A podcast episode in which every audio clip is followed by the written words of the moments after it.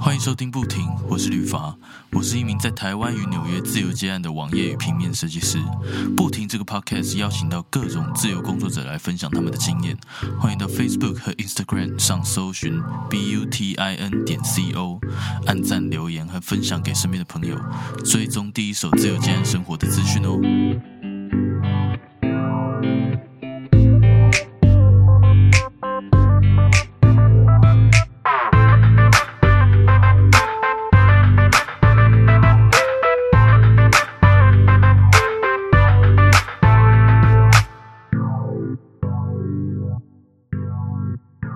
Hello，浩哲，可以麻烦你跟大家介绍一下自己吗？好，呃，我叫洪浩哲，然后我是一个室内设计师或者是零售空间的设计师，然后同时我也有在接一些偏向空间研究的案子。空间研究的案子，哎，你刚刚跟我介介绍过，你可以跟大家说一下，就是有关于你你做的那些呃空间跟零售空间，还有一些空间研究，就是你们都在干嘛吗？哦，可以，诶，不过因为时间跨度比较大啊，就是一开始其实我是在一个呃上海那边的空间新创公司，他们就有点像是 Airbnb，但是是不是拿来住的，是拿来办活动的。然后因为上海市中心有很多老房子，那些法租界的老房子本身状况就很好，所以其实拿到那个空间改一改，它就会变成很不一样的活动场地，给人家办婚礼啊，或者是拍网网络剧，然后也有一些比较大的空间就会被人家拿来办那种大的市集或者是品牌秀之类的。然后我就在里面当那种室内设计师，去改那些空间。什么叫那个呃空间研究呢？哦，空间研究是因为其实我在开始工作之前就有参与一个社群，叫做 IVC，就是嗯 Invisible Cities，就再看得见的城市。一个其实它是台北跟上海都有的一个社群，因为创办人本身是台湾人，可是他在上海工作。然后我们就会去自发性做一些空间研究的案子，比如说像是我们之前有在台北研究过创意台北，就是创意工作者都在台北的哪里，他们需要什么，然后他们呃在意什么条件，然后他们会选怎么样的空间，比如说他们都会选在一楼开店吗？还是说他们会在二楼？他们会选在台北市还是新北市等等的，就是做一些使用者研究，然后跟空间地理分析相关的东西。很酷。那那你呃有关于这些技能，你你都是从哪里学来的呢？嗯，空间的部分是因为我研究所是念交大建筑所，所以我有掌握基本的就是空间的 know how 或者是技能。然后，诶，不过我觉得，比如说像，嗯、因为室内设计其实很多比较牵涉到工地的问题，就是你要清楚各种工法，比如说有，呃，有泥做，就是有水泥的，有木工的，有电工的，就有各种不同的工法。然后那些就蛮吃经验的，有时候你在学校学一些很概念的东西嘛，然后都做不出来，所以其实那还蛮仰赖 跟工班磨合。就是哦，你透过这个工班，然后他就说你大家都做不出来，然后就一直逼他做，然后现场画给他说，你看这样子画就做出来啊，然后终于逼出来，就是那种磨合的过程啊。所以我觉得那部分就蛮吃经验的。了解了解，所以很多东西还是真的要去实行，你才知道能不能，或者是呃可不可行这样。对，然后有的时候会是工人在教你，就是他就会跟你说这个材料就是怎么样，然后嗯你多磨过几次才会知道说哦，所以我遇到这材料我就要怎么弄。就一开始可能都只是一个概念。很酷诶。好，那我这边想要问你一下哦，你你是在什么情况之下，就是开始自己出来接就是室内设计的案子？哦，其实是因为我跟就新创公司很容易会很多人会离职，就是常常因为可能变动，就是新创其实变动很快，因为你嗯商业模式不是很稳定嘛。然后那时候我就跟老板有一些状况，然后同事也很多人陆陆续续离职，然后所以我就有点介于强迫跟自愿的状况下，有点就是有点像跟他有 argue，所以我就有点被迫离职了。然后离职以后，我就不知道我要干嘛。哎、可是我又是专程去上海的，就不想要做一些好像台湾就可以做到的工作，所以其实就有一段时间找不到工作。然后就有朋友，就是一个学长，他在一个电电商平台工作，他们那一阵子很红，要实体化，先开实体店，就是嗯，电商开实体店，然后透过实体来导流的这个概念，然后就知道我有做过很多实际的案子，就问我说：“那你要不要来帮我们设计一些市集开始？”因为他们当时是想先测试一下，是在上海吗？嗯，对，在上海。酷诶，上海有这样的人脉，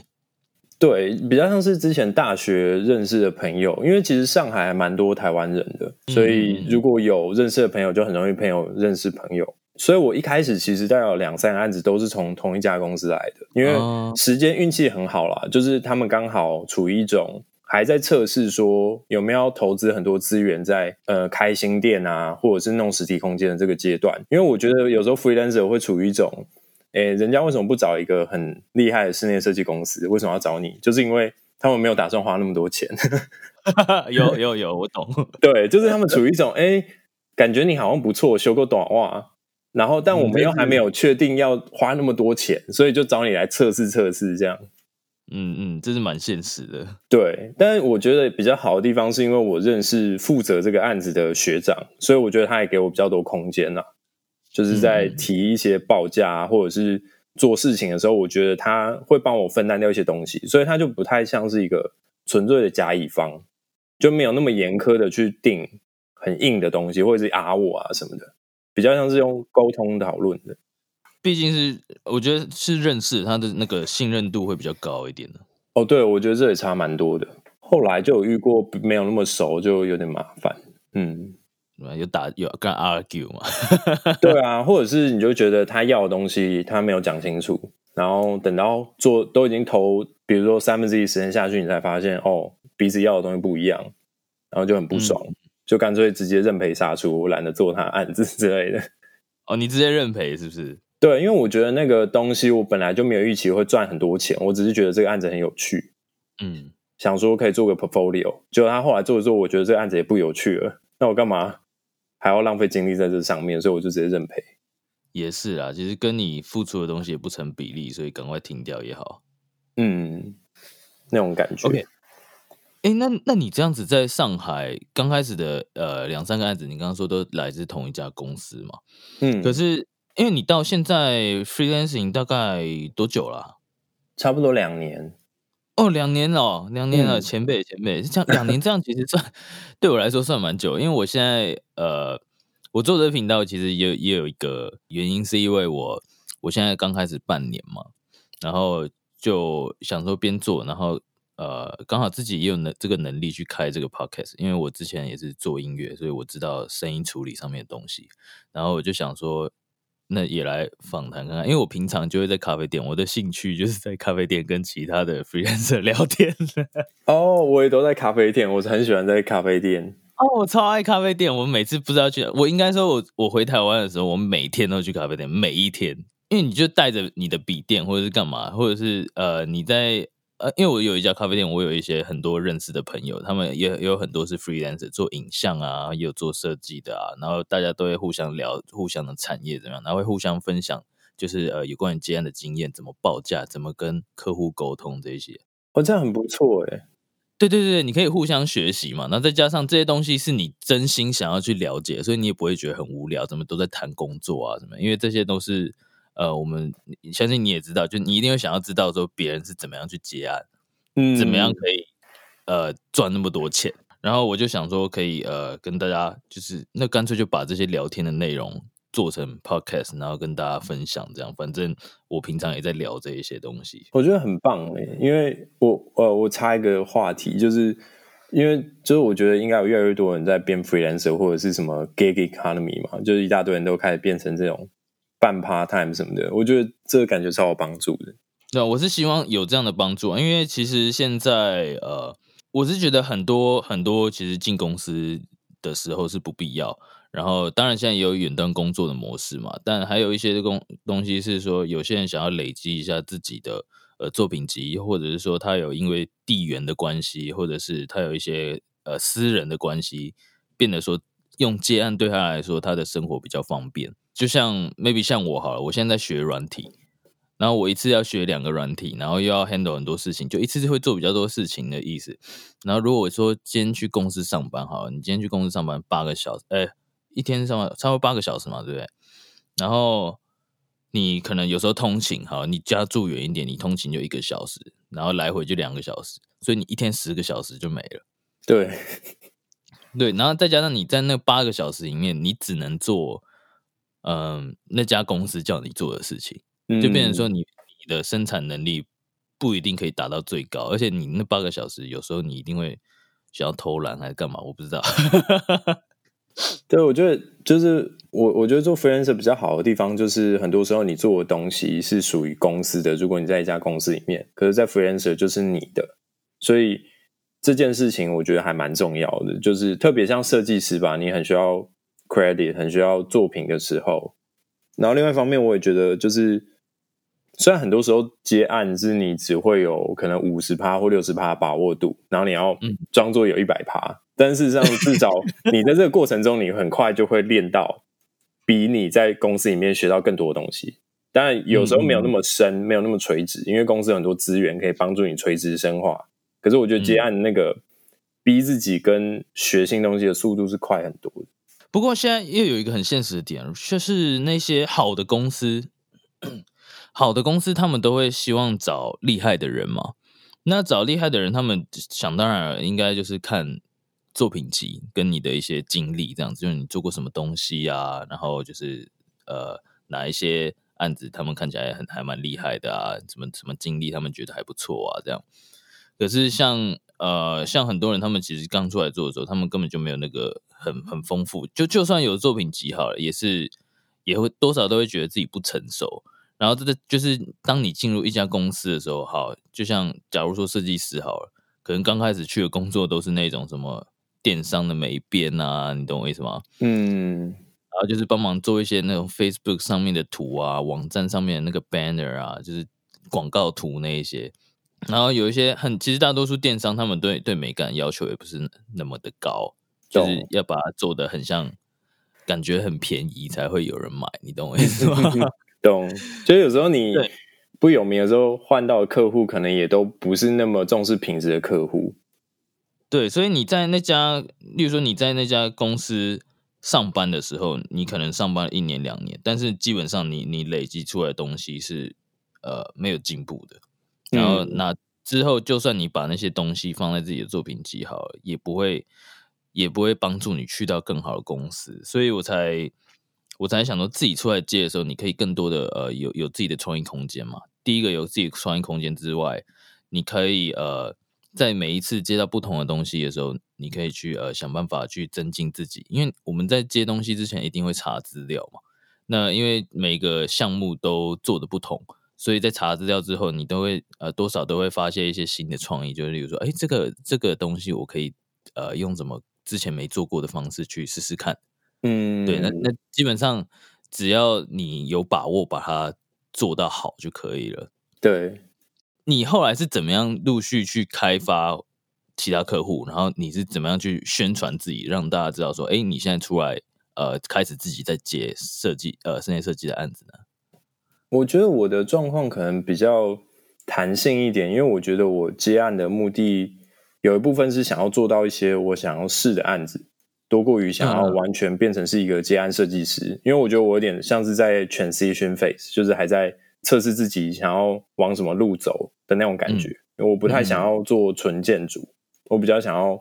有混合不同的东西这样。所以其实我当时除了接案以外，我有跟前辈一起去当 contractor，去那种外商的那种设计咨询公司去去做案子。所以那个时候有点像是。虽然看看起来会变成是哦，你去当人家的 contractor，可是会累积比较多 portfolio 跟人脉，就是他们之后就会发现说，哎，你有这样的 skill set，然后你也做的东西 quality 也不错，所以那些人也会继续找你。嗯嗯嗯，所以就我觉得那算是一种途径吧。就是我后来有时候反而不是我自己去。单独去找客户，而是我会跟人家打 team，就会有一些前辈，他们也处在这种比较像是可能自己开一个工作室，但是他们也会单兵去接一些 contractor，或者是接一些案子进来，然后他们有时候会一个人吃不下来，然后我就会跟他们打听一起做。所以大家知道你做的好的时候，他们就陆续会再找你帮忙这样子。对，你刚刚说你这样子的 contractor，呃，你这样子一千都是呃一个案子吗？对，一个案子为单位的，一个案子为单位，那那你就是他们是陆续会发给你就是这样的 contract 是吗？其实那会有点影响到时间控制啊，因为通常这种会找 contractor，一定都是这个案子很确定拿到了，他才会找你，然后都会非常非常的及时。比如说他们 pitch 案子可能 pitch 很久，可能 pitch 一个月，然后最后到最后一个礼拜终于签下来了，然后通常就是隔个两个礼拜，他们就要开工了。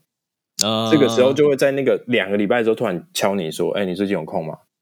然后，但如果 如果你的学长可能是有参与他的，就是前辈有参与 pitch 的过程，他可能就会早一点跟你说：“哎，我们有个案子快谈成哦，你你接下来一个月有没有空？或两个月有没有空？”然后，但这种有时候好也不好，就是有时候你会觉得说：“哦，我比较多余韵可以把前个案子收掉，然后等这个案子。”有时候是有点像假信号，就跟你说这个案子要签了要签了，然后我就把后面一个月空出来，结果他跟我说。最后没签成，我就一个月空窗，创要被吸，然后开始赶快找案子。因为因为像这种事情，真的真的，今天真的就是你谈成了，他那个合约签下去，你才真的确定他就是真的有了。有时候常常也会有这种状况，就是哦，我在期待，然后后来结果后来没有消息了，这样。对啊，这个这这真的很难说，所以有时候就会。我我觉得那个时候给我的压力还蛮大，我就会常常会想要把东西都接得很准，就像以前上班一样，你就希望每个月都是有薪水的。但是接得很准，就会发生一些可怕的事情，要么就是前一个案子 delay，后一个案子提前，然后就半个月炸掉。你这样之前这样发生发生到那个重叠的部分的时候，你你有你有办法 handle 吗？就变成比上班很累。就是 就是每天晚上都在加班，然后六日都在上班，然后去咖啡店 开始讨厌去咖啡店，因为六日的时候咖啡店很多那种贵妇嘛，然后你就很怨恨说什么 靠腰我来上班，然后你来抢我位置，抢我插座，你就不要去会贵妇会去的就好了。没有，有时候是那种平日他就是很像很棒的那种工作的地方，然后周末的时候就有很多来聊天的。好，你说哪一家？你你你说说看，哪一家？如 果台北的话，像 Homies 就会这样啊。你你是住在哪一区啊？哦，我是在大安那边。大安那边很多咖啡店啊。对对对，但我是说，有时候你会，就有时候你会觉得，嗯，这家氛围很好，工作效率很高。然后周末的时候去的时候，就发现，shit，怎么都是人。OK，没没没，好，没关系，这是很正常。那周末去的本来就会比较多人一点，就可能要早一点杀过去什么的，因为贵妇也没那么早起床吧，就要卡位。卡位，我懂，我懂，因为我周末也会，也都是去咖啡店。可以推荐你去那个大安街、那个温州街那边，温州街那边很多咖啡店啊。你一家没位置，你也可以跑另外一家，而且那边基本上都对呃。笔电使用者蛮蛮友善的，因为几乎他们的店基本上都很多插座，然后不限时。嗯，好，我下次去晃晃。我其实有固定去什么 picnic，然后嗯嗯嗯，可是 picnic 我觉得太太窄了，对，有点太窄了。对，那一条还有很多其他家，那隔壁条也是，你就可以随便逛一逛这样。因为 picnic 我之前去过一次，我有吃他的那个派。嗯，算算蛮贵，一百多吧。对对，蛮贵的。可是可是是蛮好吃的。但我唯一记得就是他们的灯光蛮暗的。你呃这样子下来的话，目前既然到现在，你的案源是不是有够稳定呢？应该还算稳定。虽然我觉得我没有到很稳定要排满它，因为我我其实有一些人生规划，就是。比如说，我像我在上海的时候，我有时候会接一个钱比较多的案子，但我并没有那么喜欢的案子，然后养后面比较实验性的案子，所以实验性的案子可能就不太确定算不算一个，就怎么说，就是有时候它搭配起来不是那么明确，就是说哦，我就是一个一个案子，每个都是很很正常的，所以呃，所以我不太知道算不算很稳定，但我觉得运气还蛮好的，就是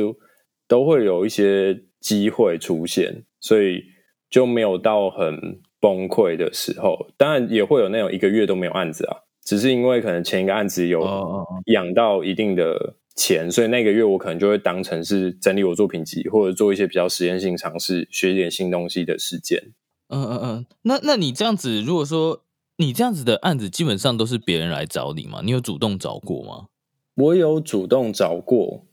可是我觉得我主动找，有时候也都会透过朋友去找，就是我比较没有陌生开发，所以我就说我的运气比较好。啊，那你这样子开始接案之后，你平常就是正常好了，我们讲 in average 这样，你的工作时间就是你一天下来这样子工作时间呐，还有其他时间。你是怎么安排？就例如说，你早上起来第一件事会做什么，然后可能到中午、下午会做什么，可以分享一下吗？哦，好啊。我觉得，因为去咖啡店真的还蛮贵的，所以我通常 就是下午去咖啡店。我觉得蛮把握下午那段时间。就我早上比较像是起来搞清楚，我就是早上比较像是安排时间的时候，可能回回 email 啊，然后搞清楚我接下来的工作。顺序，或者是有一些比较偏向不用那么专心，可以比较破碎做的，我就会早上做，然后就会先买好早餐，所以我早上起来就边吃早餐，然后边把这些弄一弄，然后准备出门，嗯。然后就会早一点点出门，因为我就会觉得太下午太晚，好位置会比较少，所以我就会十一点半去吃个饭，然后十二点多的时候就进咖啡厅，然后开始工作，大概都工作到七点多七点吧，然后就会去吃晚餐，所以。下午一点到七点算是我比较黄金工作时间，然后下班以后离开咖啡厅吃完饭，其实回家就已经八点多了，所以我通常就不会想要再工作，除非是案子很赶，所以八点多之后就比较像是我自己可以弹性运用的时间。那不错诶，那哎，那我这边想要问你一个很基本的问题好啊，就是你这样子可以去咖啡店工作，那你在呃咖啡店工作的时候都是在做哪哪一些层面的事情呢？诶，因为每个案子需要的东西不一样，比如说像空间研究，可能很多时候是在理清那个研究架构，比如说要访谈什么，要怎么样，呃，数据要怎么分析，就是空间的数据。然后，但是有时候是设计的话，当然就是开一个什么 Rhino、AutoCAD，然后就开始狂画之类的。就是就是会有一些事情是需要比较长时间的，比如说像设计，我觉得蛮需要花时间，或者是大家研究架构。想研究的整理这种比较需要大块时间的，我就会尽量排在下午，或者是写文章也蛮需要花时间的，所以就通常这种事情。哦，因为我有时候会定期整理一些我的做这件事情的想法，所以我就会把它写成文章，但也没有很多了。那你会发在哪里？哦，因为 IVC 我刚才谈的那个社群，我没有建一个 Medium。就共编，每个人都是作者，但是可以 touch 到那个 medium 的地方，所以等于说，它既是我的文章，也会放到 IBC 的那个页面上。好好，那那你你你可以再把那个 IBC 的那个 medium 连接给我吗？我再放在文章里面。哦，可以啊，可以啊，我可以发给你。哦，我那时候就是因为，比如说我有做快闪店。所以，我除了快闪店设计以外，我就会对背后的机制比较有兴趣。所以，我就有去梳理一下，说，哎，国内外可能都有做过什么样案例，他们为什么要做快闪店，然后他们做的目的或者是趋势大概是什么？然后我就把它写成一篇文章，就有点像是帮我固定梳理。因为有时候我觉得接案子会遇到的时候是，特别是比较初期，你就觉得很多时候在服务业主，你可能有磨练到一些设计的能力或者是实物的能力，但你会觉得。你很难贯彻什么灵魂或哲学在里面啊，就你会觉得就是一个案子，你在服务一个案子，你能把它收的很干净很好，就已经很不错了。所以我就会觉得说，有一些没办法放到案子的想法，我就把它用文章写一写。呃，一一个一个灵感抒发。对 对对，好，那这边最后想问你哦，就是你这样子开始接案之后，你之后会考虑回公司上班吗？嗯，我我觉得我那时候会接案很大一部分就是我找不到适合我的公司，就是我我想要玩的事情有点困难。但我其实有在规划申请出国，因为我知道美国跟欧洲有一些我比较想要去的工作类型的公司，但是在台湾嗯没有，然后在上海也不太算有，所以我我其实有在考虑说，可能透过念书，然后去看能不能进到那些公司。但在没有办法进到理想的公司做一些有趣实验性的事情之前，我应该都还是会维持这种接案的方式。嗯，哎，你有没有一些作品的照片什么可以，就是你你参与过的一些案子可以可以分享？诶，可以啊，我我想一下哦，因为我其实是有整理一本作品集，是申请学校的，可是那个不太算有涵盖到我所有，因为有一些比较偏商业案子，我就没有放。我我可以想一下怎么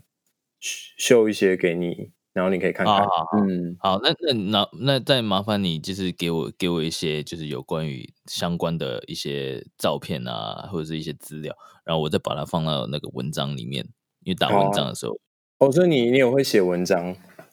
对啊，我会写 medium 嘛，我会搭配每一集去写一点东西，但是我写的东西基本上不多，然后因为我时间也不够，所以哦，基本上都不长。对，但就是想说，可以在 medium 上面。因为我我就是在 Medium 方格子还有 Matters 这三个平台都会呃放一样的文章，就想说可以就是呃多一点触角去让人家听到这个 Podcast 这样。嗯，懂。那今天就非常谢谢浩子的分享啦。那之后如果说有兴趣的话，可以到文章看一下他他的文章。好哦，感谢。最后，别忘记到 Facebook 和 Instagram 上搜寻 butin 点 co，按赞、留言及分享。也别忘记到 Medium Matters 方格子阅读文章，所有相关资讯在网址列输入 butin 点 co 就能找到不停的官方网站。如果你有任何视觉设计上的需求，也欢迎搜寻旅法来联系我。我们下周日晚上十一点见，拜。